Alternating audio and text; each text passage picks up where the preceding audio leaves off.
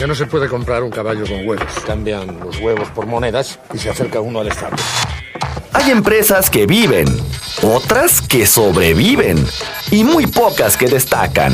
Todo depende de las decisiones que tomes como líder. Así que necesita una garantía para cubrir la posibilidad de que yo no cumpla mi parte del trato.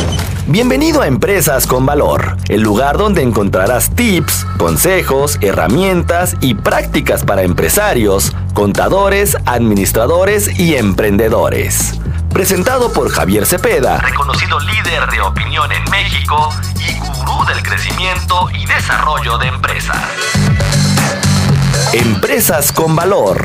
Emprender también es aprender.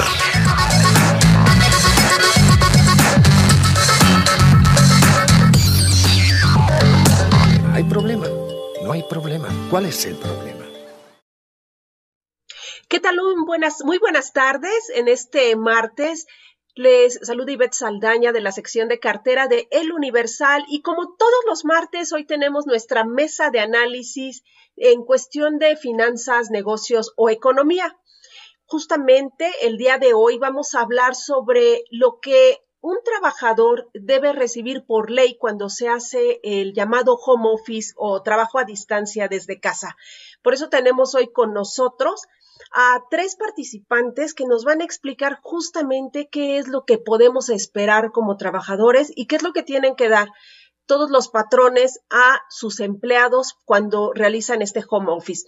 Tenemos con nosotros a Maribel Trejo Escudillo, quien es presidenta de la Comisión Sector Empresarial, Entidades con Propósitos No Lucrativos del Colegio de Contadores Públicos de México. Maribel Trejo, muchas gracias por estar con nosotros. Muchísimas gracias. Está también Javier Cepeda, quien es director de BIOS Instala. Javier, gracias por participar. Al contrario, gracias a ti a todos. Y también tenemos al director de la Asociación Mexicana en Dirección de Recursos Humanos, Mauricio Reynoso. Mauricio, gracias por estar aquí con nosotros. Encantado de saludarlos de nuevo a sus órdenes. Y como todos los martes, Antonio Hernández, quien va a estar también en este, en este panel, en la conducción. Muchísimas gracias a todos por estar aquí y empezaremos con la pregunta básica. Empezamos contigo, Marta Trejo, por ser la, la mujer que nos acompaña el día de hoy. Si nos puedes decir qué fue lo que cambió en la ley y qué es lo que debe de esperar una persona que está trabajando desde su casa que le tiene que dar el patrón o, o la empresa en la que labora. Bueno, primero quiero decirte que se modifica el artículo 311 de la Ley Federal del Trabajo y se adiciona el capítulo este doceavo bis de la Ley Federal del Trabajo, en donde se adicionan 11 artículos del artículo 330, del 330 A al 330K en donde vienen diferentes obligaciones que debe de tener tanto el patrón, que debe de cumplir el patrón, como el trabajador. Vienen también ahí la definición de qué se considera teletrabajo, qué se considera un trabajador en la modalidad de teletrabajo, qué son medios de tecnología y cuáles son la cuándo se considera a un trabajador como en la modalidad de teletrabajo, ¿no? Cuando tiene el 40% de su tiempo lo hace o lo realiza dentro de su domicilio. También nos habla de cuáles son los derechos y obligaciones de, tanto del patrón como del trabajador. ¿Qué es lo que debe de esperar hoy el trabajador? Pues el trabajador debe de esperar que su patrón se haga responsable de entregar, número uno, de entregar todo el material requerido. O sea, estamos hablando de equipamiento, equipamiento, software, papelería y todo lo necesario para poder desarrollar su trabajo. También tiene una característica esta modalidad de trabajo, la cual puede ser este, optativa y voluntaria. ¿Qué significa optativa? Puede el trabajador actualmente decidir quedar, estar trabajando por modo presencial o por modo este, de telecomunicación y este puede ser reversible. Ah, muchas veces también esto puede ser con base, ahorita lo estamos viviendo por la pandemia, en, en especial estamos trabajando en un porcentaje, de acuerdo a los estudios que se muestran, es que entre el 40 y el 65% estamos trabajando desde nuestro domicilio, ¿no? También, ¿qué es lo que deben de, debe de esperar este trabajador? Es un salario igualitario a, que estuviera trabajando dentro de un trabajo presencial, dentro de un trabajo presencial. Y algo muy importante y, y considerable es el pago de este, todos los servicios de telecomunicación que debemos entender como telecomunicación, el Internet, el teléfono fijo, el teléfono, el celular, lo cual esto tendría que ser pagado por parte del patrón, es lo que tiene que esperar el trabajador y también la parte proporcional de la luz. Pero quiero decirte que esto de la parte proporcional de la luz va a ser todo un tema porque vamos a tener que confiar en, en los trabajadores, en su recibo de luz y saber cuántos este, equipos se encuentran instalados en su casa, ¿no? Y para eso hacer el prorrateo. Entonces eso va a ser como un pago de muy buena fe de parte de este, un porcentaje de buena fe de los trabajadores que tendrán que informar al trabajador. También deberán, van, a gozar de seguridad social. ¿Qué quiere decir de seguridad social? Que va, va, a tener derecho a ser inscrito en el Seguro Social, tener los beneficios de Infonavit y todos estos beneficios que conlleva cualquier trabajador, ¿no? También va a tener el famoso derecho a desconexión que ha sido como todo un, este, una polémica, ¿no? En la cual hoy por hoy tendrá que respetar, este, el horario de trabajo establecido. También esto se formaliza, se queda en un contrato de trabajo, van a gozar de un contrato de trabajo donde formalicemos el horario, las acciones, ¿Cuándo se, cuándo se va a, él se va a desconectar y no voy a, no va a poder estarle llamando fuera del horario? Entonces, esto quiere decir, esto también eh, se hace por eh, establecer o permanecer que el, el, trabajo en hogar no se, se, afectado también para la familia, ¿no? Entonces, que tengan como un espacio de privacidad.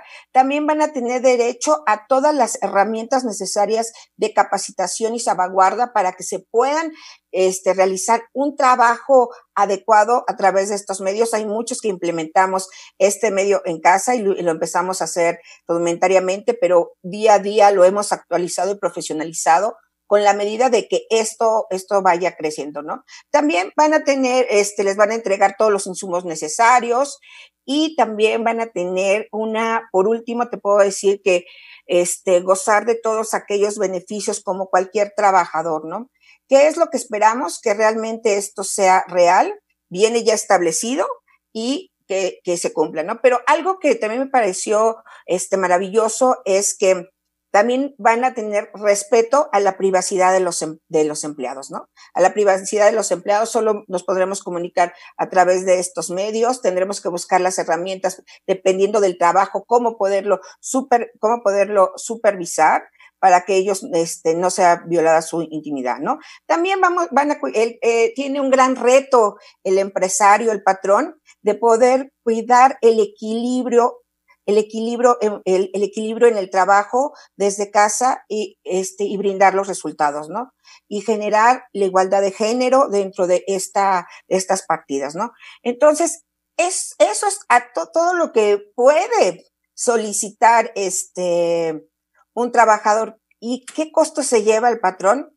Pues bueno, los costos principales ahorita derivados va a ser lo de la telecomunicación, lo de la luz, pero también nos va a permitir a los empresarios poder hacer un equilibrio económico, un presupuesto, porque ahorita nosotros pensábamos el año pasado que nos íbamos a quedar seis meses en casa, ¿no? Casi vamos a, cumplir el año. Entonces tenemos que ver qué va a pasar post pandemia, post COVID y ver si esto se puede implementar estas herramientas y pueden permitir que los este, empleados de teletrabajo podamos continuar dependiendo de cada uno de los recursos de las empresas. Ok, y, pues Javier, preguntarte ya todo este escenario que nos explica Maribel, pues ya viéndolo desde las empresas, eh, en, el papel suena muy, muy interesante, muy bonito, pero en la realidad, ¿cómo lo ves? ¿Qué tan complicado va a ser para las empresas acatar estas nuevas disposiciones para el teletrabajo? Tu audio, Javier, si nos haces favor de prenderlo. Buenas tardes a todos, muchas gracias. Maribel, muy buena explicación. Yo considero como empresario y como consultor que como una primera etapa la, implementación de esta, de esta nueva ley del trabajo en casa es muy positiva. Sin embargo, tiene grandes retos, tiene este, mucho trabajo por realizar. De hecho, en septiembre del año pasado, este, en algunos medios de comunicación, precisamente yo como empresario alzaba la voz y recomendaba que los empresarios apostáramos, que los empresarios apoyáramos a nuestros trabajadores con los insumos básicos que están utilizando por trabajar desde casa. Realmente hay un incremento en el gasto por parte de, del trabajador con respecto a energía eléctrica por tener conectado la computadora, la impresora, el celular. Hay un gasto adicional que el trabajador está absorbiendo por el uso o el incremento de servicios de telecomunicaciones como es el Internet, como la telefonía, porque regularmente cuando estamos este, en un proceso de trabajo desde casa, eh, en temas personales, pues a lo mejor no consumimos tanto los recursos y de, entrada, pues prácticamente no estábamos tanto tiempo en casa como estamos ahorita. Esta pandemia que inicialmente nos dijeron que iba a durar 40 días, pues prácticamente ya va para, para el año. Entonces, esta, esta nueva ley, la realidad es de que tiene, tiene grandes retos, es muy positiva, eh, pero hay muchos aspectos que todavía tenemos que cuidar. O sea, recordemos que, adicional a lo que comentó Maribel, por parte de la Secretaría de Trabajo tiene un plazo de 18 meses para poder determinar una nueva norma oficial mexicana que, que, vaya en cuidado de los trabajadores en el tema de seguridad. En el tema, ahorita, por ejemplo, la norma 035 que ayuda a, identificar y a prevenir los factores de riesgo psicosocial, pues la realidad es que es una obligación por parte de todas las empresas que tienen trabajadores a su cargo, independientemente de cuál sea la modalidad presencial o a distancia. Y esta norma oficial, este, no sé si es la que se vaya este, de alguna manera a adecuar o complementar con lo que la Secretaría de Trabajo requiere para poder cuidar, en este caso, la seguridad de los trabajadores. Por otro lado, eh, habemos dos tipos de patrones, considero, y habemos dos tipos de trabajadores. Aquellos que de alguna manera vamos a hacer las cosas de buena fe y, y dando cumplimiento cabal a esta nueva disposición que yo en lo personal, a través del sector empresarial, la aplaudo porque realmente los trabajadores este, están haciendo un gran esfuerzo, aunque también se tienen beneficios, pero los beneficios considero que son para ambas partes. Los patrones, de cierta manera, hay gastos que, que, ya no estamos incurriendo en ellos, como pueden ser los trabajos físicos, rentas, insumos, y que de alguna manera, pues es apoyar a los trabajadores a, a cumplirlo desde casa. Pero también hay aspectos que cuidar. Y uno de ellos, este, que nos ha tocado aquí el tema, sería interesante el poder revisar cómo vamos a darle seguimiento al tema de las enfermedades, al tema de las incapacidades o al tema, por ejemplo, de los accidentes de trabajo. ¿Qué se va a considerar en este momento como un accidente de trabajo cuando las personas están trabajando desde casa? Regularmente cuando estás en la oficina o estás en la empresa y tienes un accidente, pues a lo mejor te trasladas al hospital o te trasladas a casa para poder descansar y poder tener esa cierta incapacidad.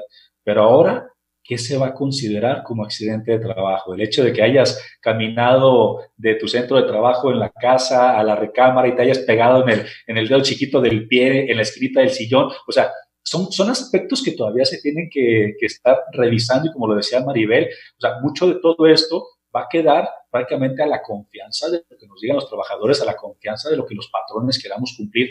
Pero es un hecho que como primer paso es, es muy positivo esta nueva ley, insisto, la aplaudo, simplemente hay que mejorarla, hay que darle seguimiento y los patrones debemos recordar que el no cumplirla con todos los estándares, pues sí implica inclusive las revisiones y posibles sanciones por parte de la Secretaría de Trabajo hacia, hacia las empresas. Mauricio Reynoso, a ver, empiezo a ver ya preguntas que nos hablan de tiempos. Si bien es muy interesante todo lo que nos han dicho de qué es lo que ya se nos puede dar o se nos tiene que dar o se nos debe dar a los trabajadores con estos cambios a la legislación y también estas incógnitas que abrió este Javier, nos eh, preguntan tiempos. ¿Cuándo entra en vigor esta ley?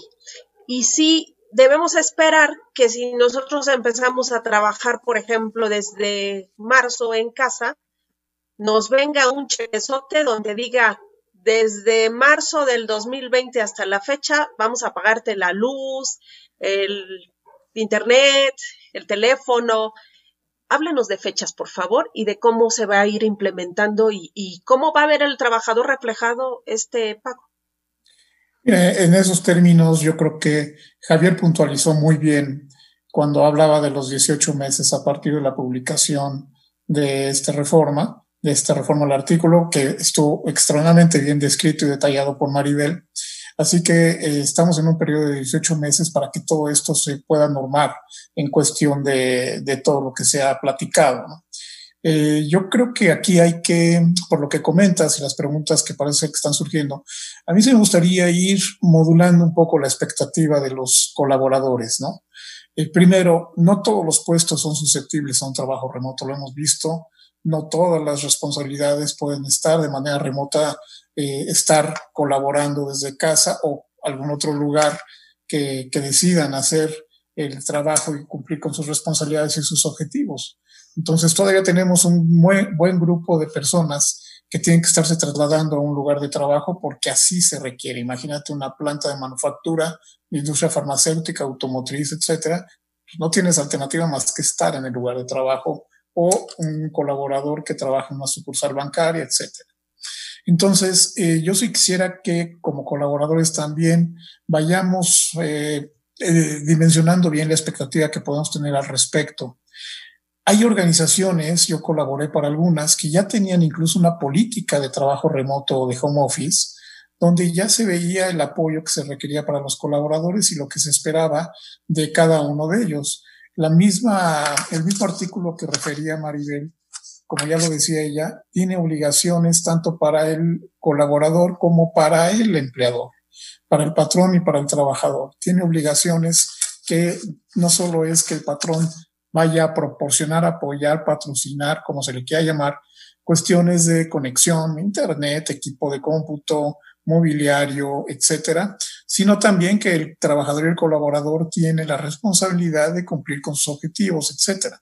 Yo creo que aquí uno de los temas más importantes, ahora que se esté viviendo este periodo de 18 meses para la normalización y la regulación de lo que es el trabajo ya de manera más específica y detallada, que está a cargo de la Secretaría del Trabajo y Previsión Social.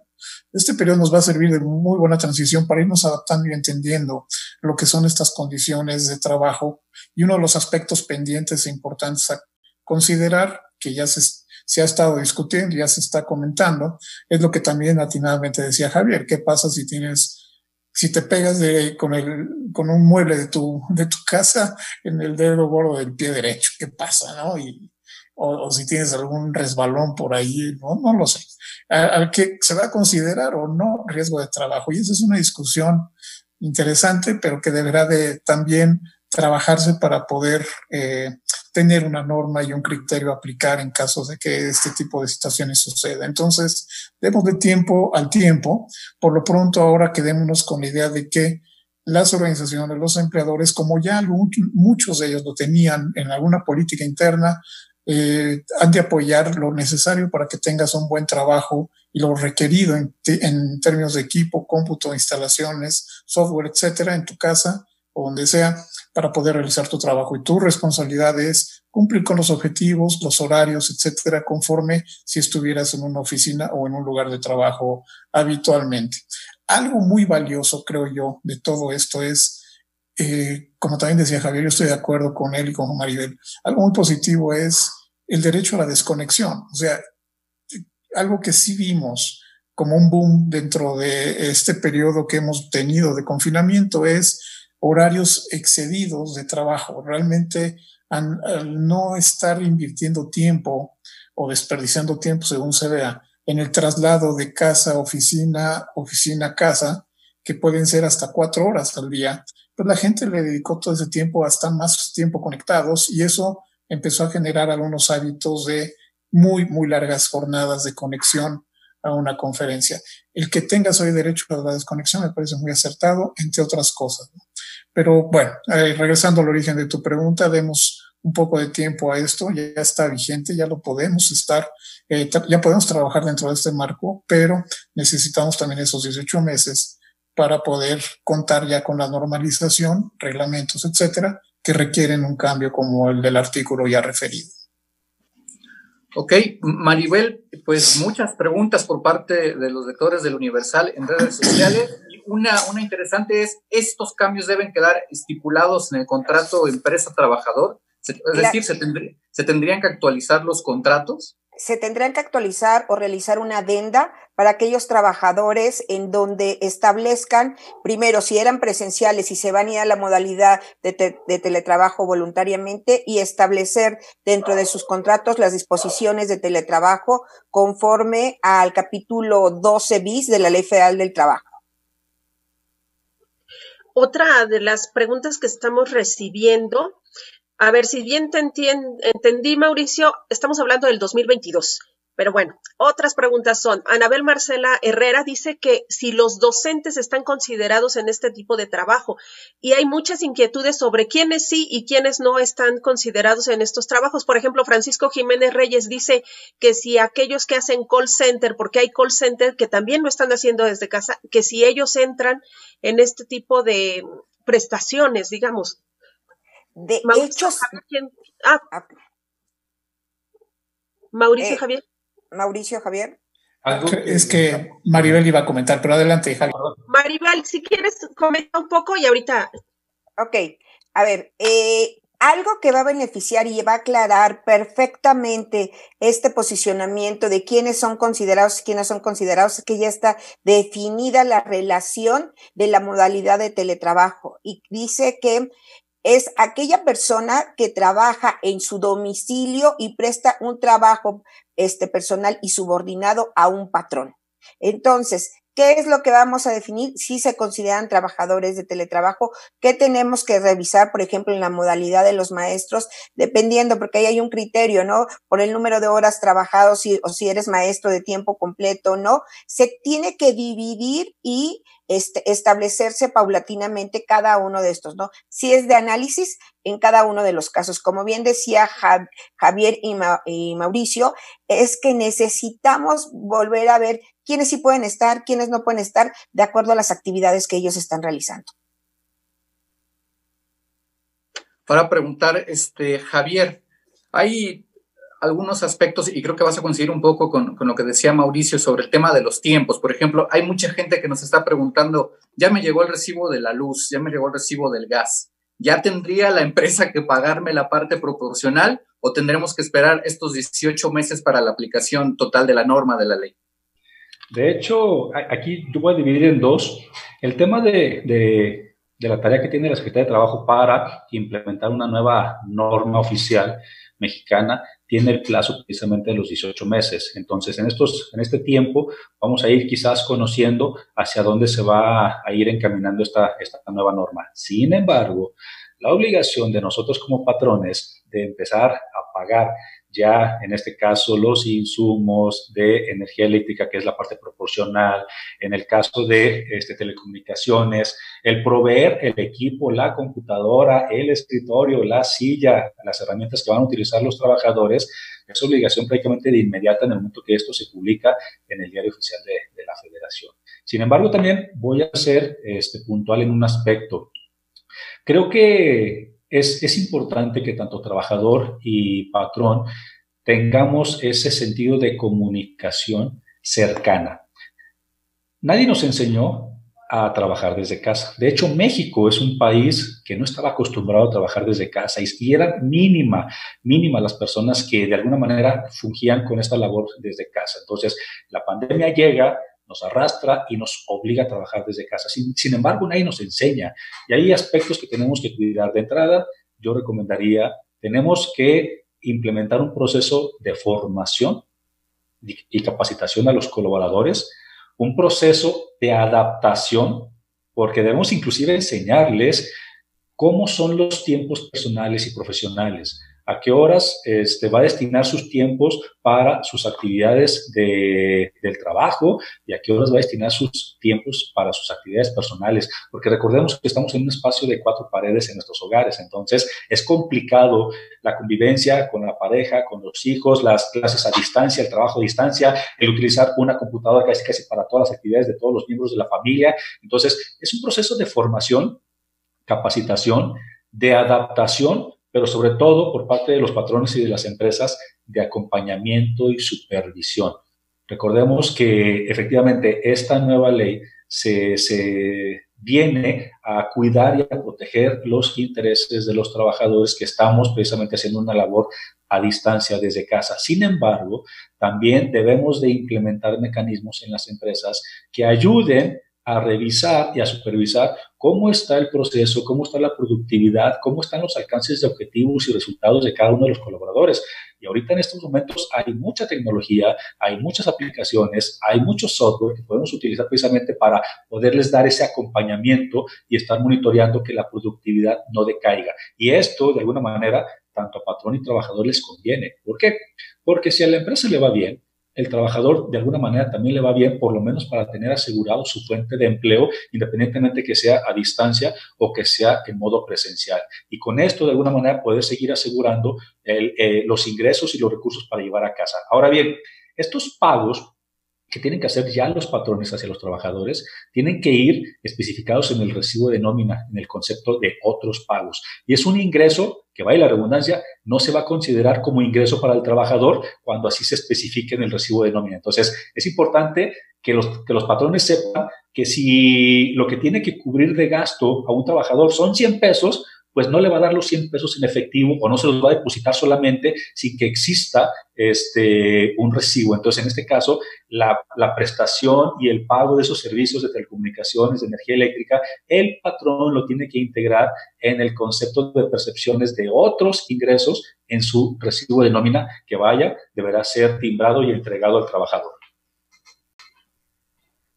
Mauricio, en cuestión de a quién aplica y a quién no. Sigo leyendo preguntas y dicen que si es lo mismo para sector público como sector privado.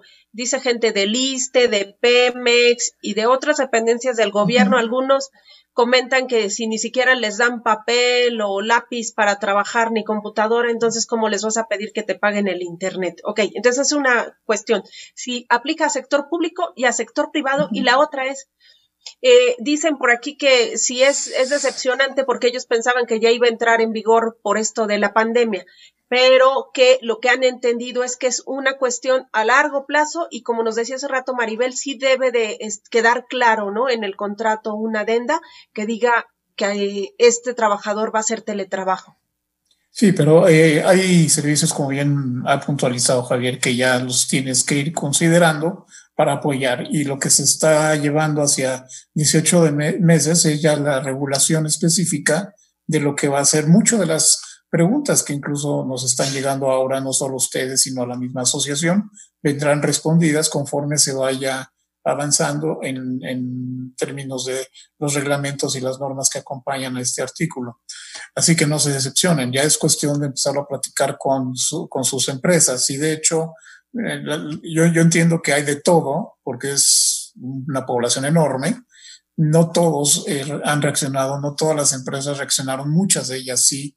Nosotros estuvimos encuestando por ahí de abril, marzo, perdón, de abril, mayo del año pasado, eh, junio, julio, conforme se iba viendo que la pandemia iba eh, creciendo eh, lamentablemente el número de contagios y que el confinamiento iba a durar más de lo previsto o de lo esperado, entonces las empresas empezaron por voluntad propia y por propia iniciativa a favorecer y apoyar a los colaboradores, ya sea con mobiliario, te mandamos tu silla de que esté sin usarse en una oficina, que la tengas tú en casa, ahí va para ti, ¿no? Yo mismo tengo el mobiliario que tenía yo en la oficina en la que estábamos trabajando hace un año. Y así muchos colaboradores, muchas empresas empezaron a hacerlo. Nuestras encuestas hablaban prácticamente del 48% hacia junio o julio, que habían estado ya empezando a proporcionar mucho de lo que hoy ya está reflejado en, el, en la ley. Así que todavía falta el camino. Yo creo que lo quienes están preguntando no lo han visto tangible se mencionó ahorita la palabra comunicación, creo que fue Javier o Maribel. muy importante esa comunicación entre los colaboradores y sus jefes. ¿Qué se necesita? ¿Qué necesitan para poder eh, apoyar? Porque esto va a durar mucho más tiempo, al menos de manera obligatoria que estemos en casa o recomendada de que sigamos en casa. Pero en muchos casos, ya una vez que la epidemia quede controlada, esperamos sea muy pronto, pues ya eh, esto en muchos aspectos llegó para quedarse. Entonces, cuando ves que esto es un ganar-ganar para la empresa, tanto como para el trabajador, pues entonces llegó para quedarse y más vale que tengamos todos en el entendido qué es lo que me corresponde y cuáles son mis obligaciones también. Por eso el adendum o el contrato que debe ya contemplar este tipo de condiciones que también tiene una característica importante, Ivette, cuando esto ya sea un tema que podamos nuevamente salir a la calle, ir a, a oficinas, trabajar de manera presencial, más allá de estar en, en este cuarto de 4x4, bueno, pues en ese momento podrá ser voluntario el que tengas o no el trabajo remoto, ¿no? Como ya se venía manejando en políticas internas a las que hice referencia en empresas que han tenido esto incluso como un beneficio adicional, entre comillas, o bien como un mecanismo para que la gente talentosa que tiene una familia grande, en fin, ya pudiera hacer trabajo remoto desde antes con políticas internas. Entonces, tengamos paciencia, las cosas van bien, es una buena noticia, ya se puede empezar a, a, trabajar bajo este esquema, pero hay mucho todavía que construir para darle un marco y, y, una certidumbre a todo lo que puede ocurrir. Mauricio, y solo para que quede claro, es sector público y privado. Sí, sí, sí, así es. Maribel, ya vi que levantaste la mano y digo, agregando tu comentario, también hay preguntas, yo creo que de, algunos amigos empresarios que nos dicen, y estos otros ingresos, como decía Javier, como explicaba el, el, eh, para el momento en que se refleje en el recibo de los trabajadores, ¿cómo va a ser la contabilidad para las empresas? ¿Va a ser deducible? ¿Cómo lo van a, a estipular? Si nos puedes comentar también al respecto. Bueno, quiero decirte que fue, la apreciación fue súper clara de Javier respecto a que necesita estar timbrado. Sí va a ser deducible porque va a venir contemplado en el CFDI de nóminas, no vamos a tener ningún problema de deducción. Pueden tener problemas de deducción aquellos que no paguen por el régimen de nóminas o no tengan establecido estas políticas, pero no tiene ningún problema. Tiene, está, cumple con todos los lineamientos de deducibilidad para los empresarios. También quisiera puntualizar un poquito respecto a lo que este, se hablaba de fechas, ¿no? Eh, ¿Cuándo se regula esto? Esto se publica el 11 de enero del 2021 y entra en vigor esta, esta reforma el 12 de enero. Entonces, ¿qué es lo que pasa? Que a partir del 12 de enero se ven obligados los patrones a todos los puntos que tanto Mauricio como Javier y su servidora hemos tocado, que, puede, que el trabajador puede solicitarle a su patrono. La remuneración a mí me hubiera encantado que fuera retroactiva por todos los que estuvieron trabajando dentro de casa. Desafortunadamente no es así porque no había una regulación o nada. Esperamos que con la NOM, la NOM que se, que se va a establecer, en donde va a cuidar todos los riesgos ergonómicos, psicológicos y de riesgo para los trabajadores y que eh, eh, la Secretaría del Trabajo tiene hasta 18 meses para establecerla, pues los considere. Pero ahorita lo que sí es una realidad es que a partir del día 12 todos tus gastos tendrán que ser pagados. ¿Qué pasaría? ¿Podremos negociar esto? Pues no había una regulación, ¿no?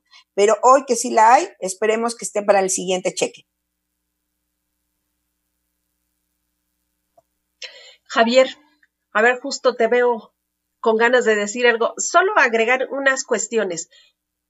¿Cuándo dice una persona, es momento de desconectarme, porque veo también preguntas en las que algunas personas consideran que su trabajo es como de tanta presión que no pueden decir, discúlpeme, estoy ahorita en mi, en mi momento de descanso o en mi hora de comida, así es que no recibo llamadas.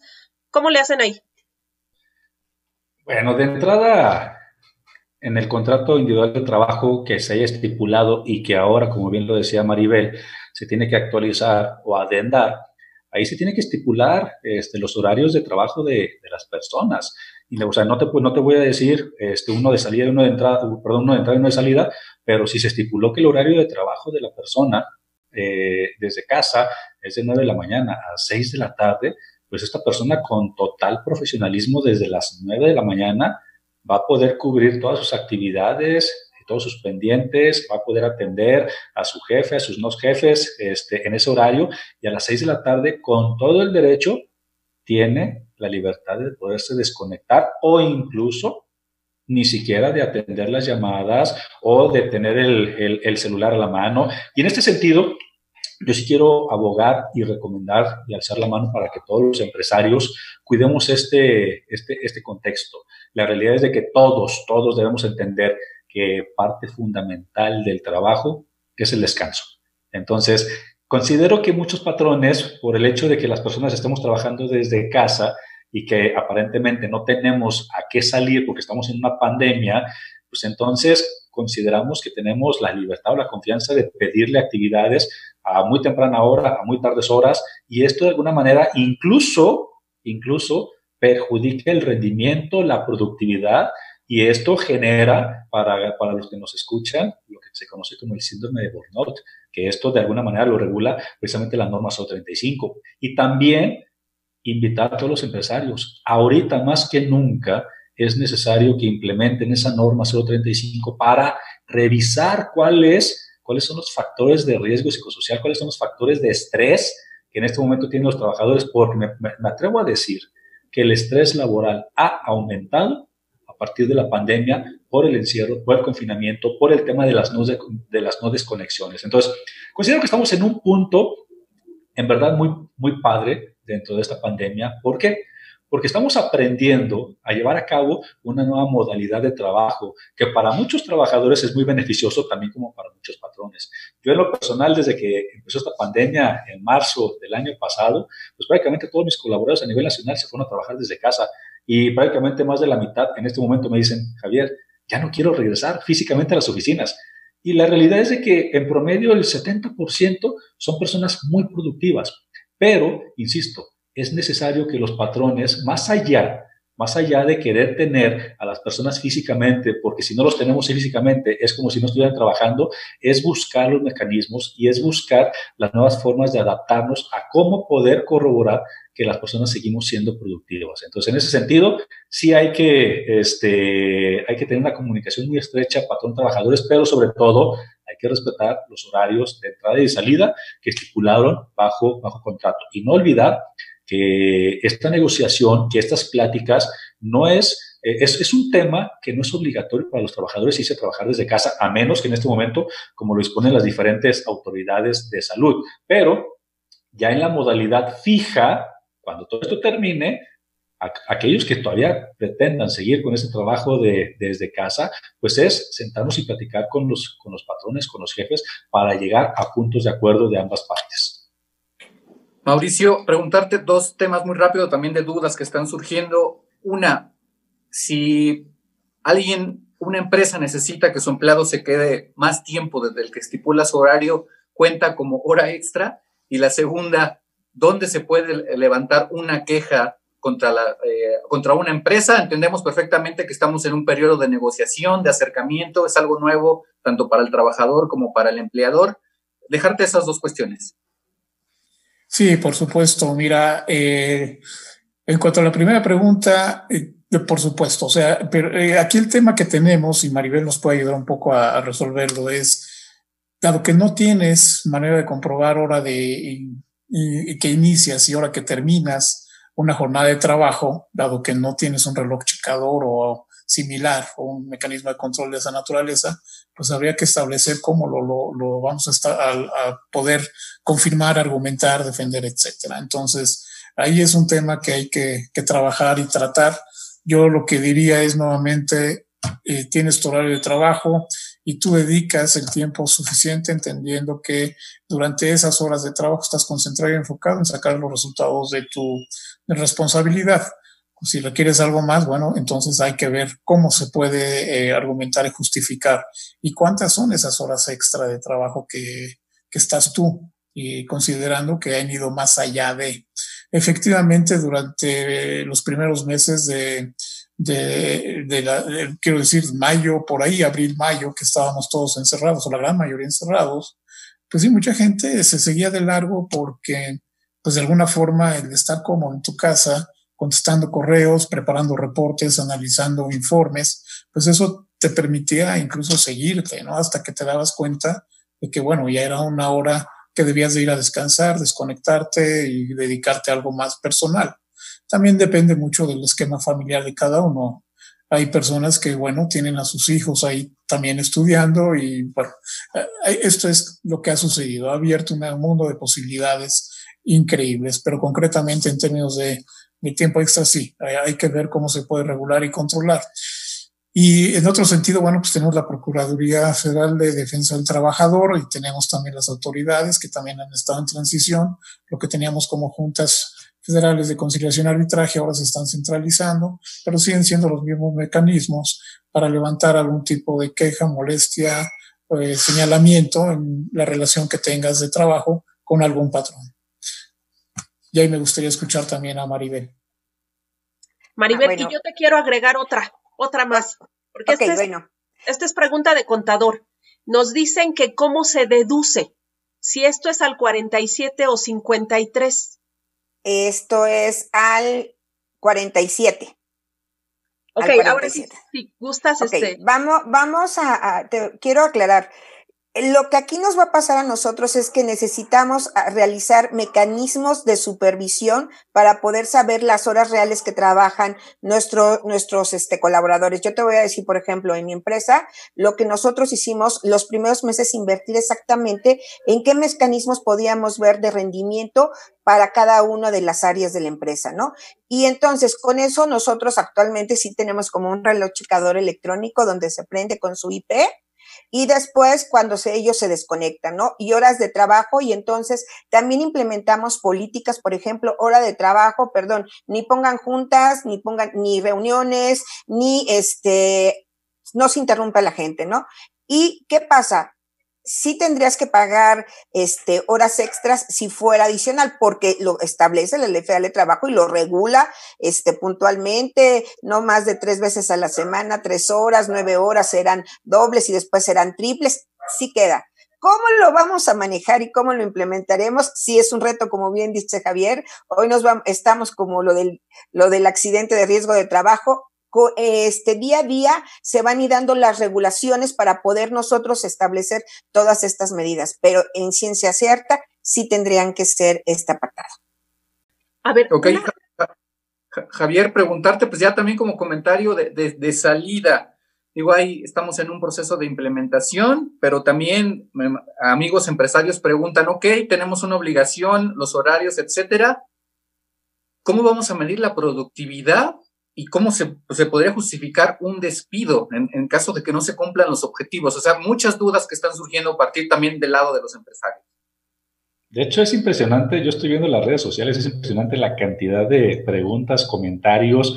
Realmente este es un tema que está generando mucha, pero en verdad mucha conversación y de las dos partes, ¿eh? o sea, realmente de las dos partes, tanto del sector empresarial como del sector laboral. Y es padre, o sea, realmente es padre que queramos conocer, adentrarnos. Hay muchas dudas todavía, hay escepticismo, hay quienes no creen. Sin embargo, recordemos, esta es una ley nueva. No se, no se había regulado el trabajo desde casa. O sea, claro que tenemos que darle su, su oportunidad primero a que todos conozcamos y es una responsabilidad de los patrones mantenerse actualizados en todo el tema de ley que corresponda a su empresa o a su contribuyente. O sea, el no saber no me exime de la responsabilidad. Entonces, en ese sentido, este, dos, dos, dos respuestas muy concretas. Ya hay en este momento software, ya hay en este momento aplicaciones que me ayudan a medir la productividad de los trabajadores estén en donde estén. De hecho, complementando lo que decía este Maribel, en donde tengo un reloj checador que me indica a qué horas la IP de esa o la dirección electrónica de esa computadora está encendida, a qué, horas se encendió. También hay, también hay aplicaciones y software que nosotros estamos utilizando y distribuyendo que nos indican este, en qué portales, en qué aplicaciones, si estás en Word, en PowerPoint, en la página de Facebook, etcétera, etcétera, este, utilizando tu tiempo laboral para efectos productivos o no productivos. Y ojo, yo no digo que las redes sociales sean malas, siempre y cuando las utilicemos a nuestro favor y sean productivas. Entonces, eh, en, la primera pregunta, ya hay soluciones. O sea, la tecnología es tan padre que prácticamente de manera inmediata este, cuando todo esto surge y va en auge, eh, ya hay dos o tres alternativas en el mercado que me indican este, qué tiempo está utilizando mi colaborador para ser productivo o no, qué desconexiones tiene, si está, ausente o no está ausente. Y en el otro sentido, pues prácticamente es trasladar a, la nueva ley de trabajo desde casa lo que son los despidos justificados. Sea, prácticamente si la persona no cumple con objetivos, metas con los cuales se estableció en su contrato individual de trabajo, pues es justificable, pero ojo, Yo con esto no quiero mencionar que el patrón se exima de la responsabilidad de no cubrir su liquidación. Entonces, prácticamente si para mí la persona ya no está cubriendo con un objetivo, con una meta, pues sí es justificable que yo la despida, pero siempre y cuando cubra con todos este, sus importes que le corresponden de liquidación y partes proporcionales. Mauricio, nos vamos con otras preguntas. La verdad es que están muy interesantes, como lo dice Javier. Eh, hay mucho sobre accidentes de trabajo, ¿no? ¿Cuándo se va a decidir si es un accidente de trabajo? ¿En qué proporción se va a pagar? Eh, dicen que a veces es demasiado estrés y si una persona, eh, por tanto estrés, eh, sufre un accidente en la casa, entonces ahí, ¿qué va a pasar? Y estar realizando home office. De verdad que están muy interesantes las preguntas. Vámonos entonces a que nos contestes esta última, que dice que también, ¿qué pasa si una persona cuando empezó esto de la pandemia, se fue a trabajar a su casa, ya se compró su computadora y resulta que ahora sale esta ley. ¿Le pide entonces a la empresa que le pague la computadora que él ya compró o qué, o qué pasa? Nos vamos contigo y empezamos ya con la ronda de conclusiones. Bueno, mira, el tema del riesgo de trabajo es algo que se está discutiendo ya. El director general del Seguro Social y ya comentó acerca de que esto eh, bueno, que el COVID es un riesgo de trabajo efectivamente y ya se está ah, discutiendo al respecto, pero concretamente ya lo que se refiere al trabajo remoto y lo que significa lo que hemos dicho aquí eh, algún tipo de incidente o accidente que tengas en casa, pues tiene que ser efectivamente normalizado, eh, regulado. Eh, esto que comentas respecto a ya compré mi computadora y ahora, ¿qué pido?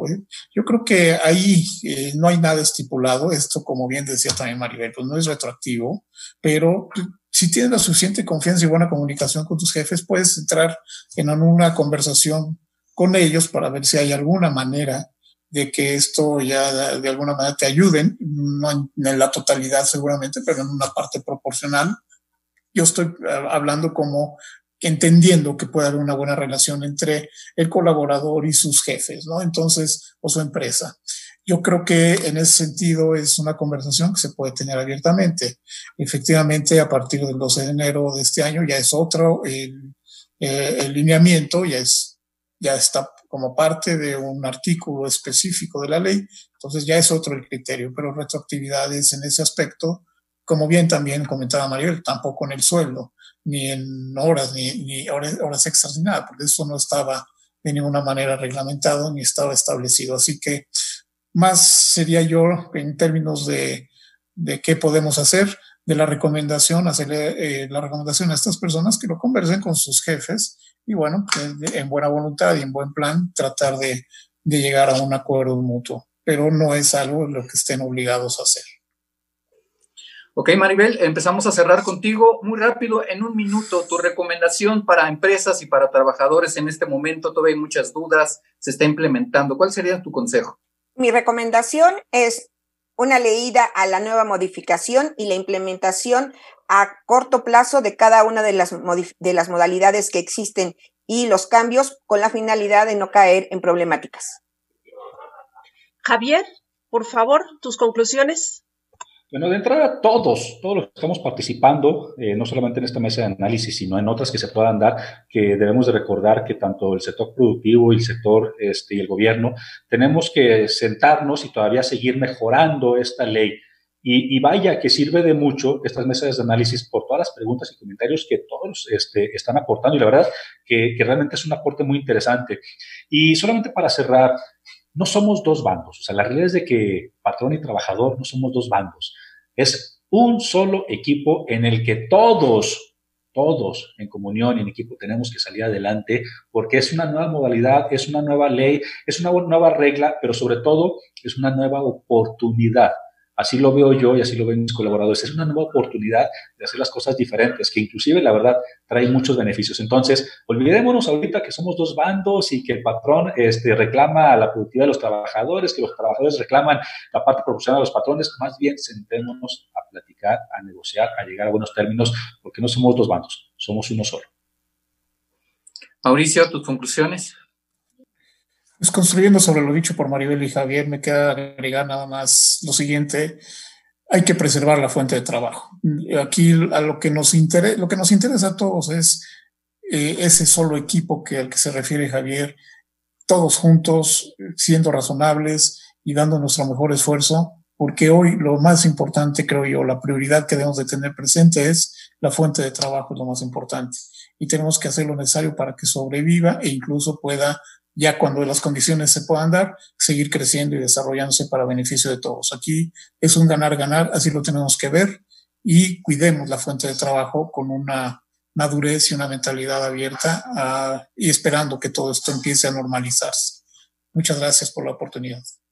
Mauricio, muchísimas gracias. Maribel, Javier, muchas gracias a todos por esta pues explicarnos esta super explicación de que sí, que no. Sabemos que faltan 18 meses más para que se regule y se pongan ya eh, más claridad en qué es lo que sí y cómo no se va a aplicar esta legislación. Muchas gracias también a todos los que nos estuvieron siguiendo en redes sociales. Gracias por sus preguntas que enriquecieron bastante esta mesa de análisis. Toño, muchísimas gracias y nos vemos el próximo martes a la una y media en otra mesa de análisis de la sección cartera de El Universal. Hasta la próxima. Solo me pide un módico interés lógico, pongamos que un 10%. Eso sí, él arriesga su oro yo no arriesgo nada. Así que necesita una garantía para cubrir la posibilidad de que yo no cumpla mi parte del trato. Pienso, luego insisto. El camino del empresario siempre presenta sus piedritas y el éxito viene de la constancia. Esto fue Empresas con Valor, el lugar donde encuentras tips, consejos, herramientas y prácticas para empresarios, contadores, administradores y emprendedores. Presentado por Javier Cepeda, reconocido líder de opinión en México y gurú del crecimiento y desarrollo de empresas. Empresas con Valor. Emprender también es aprender. También es aprender.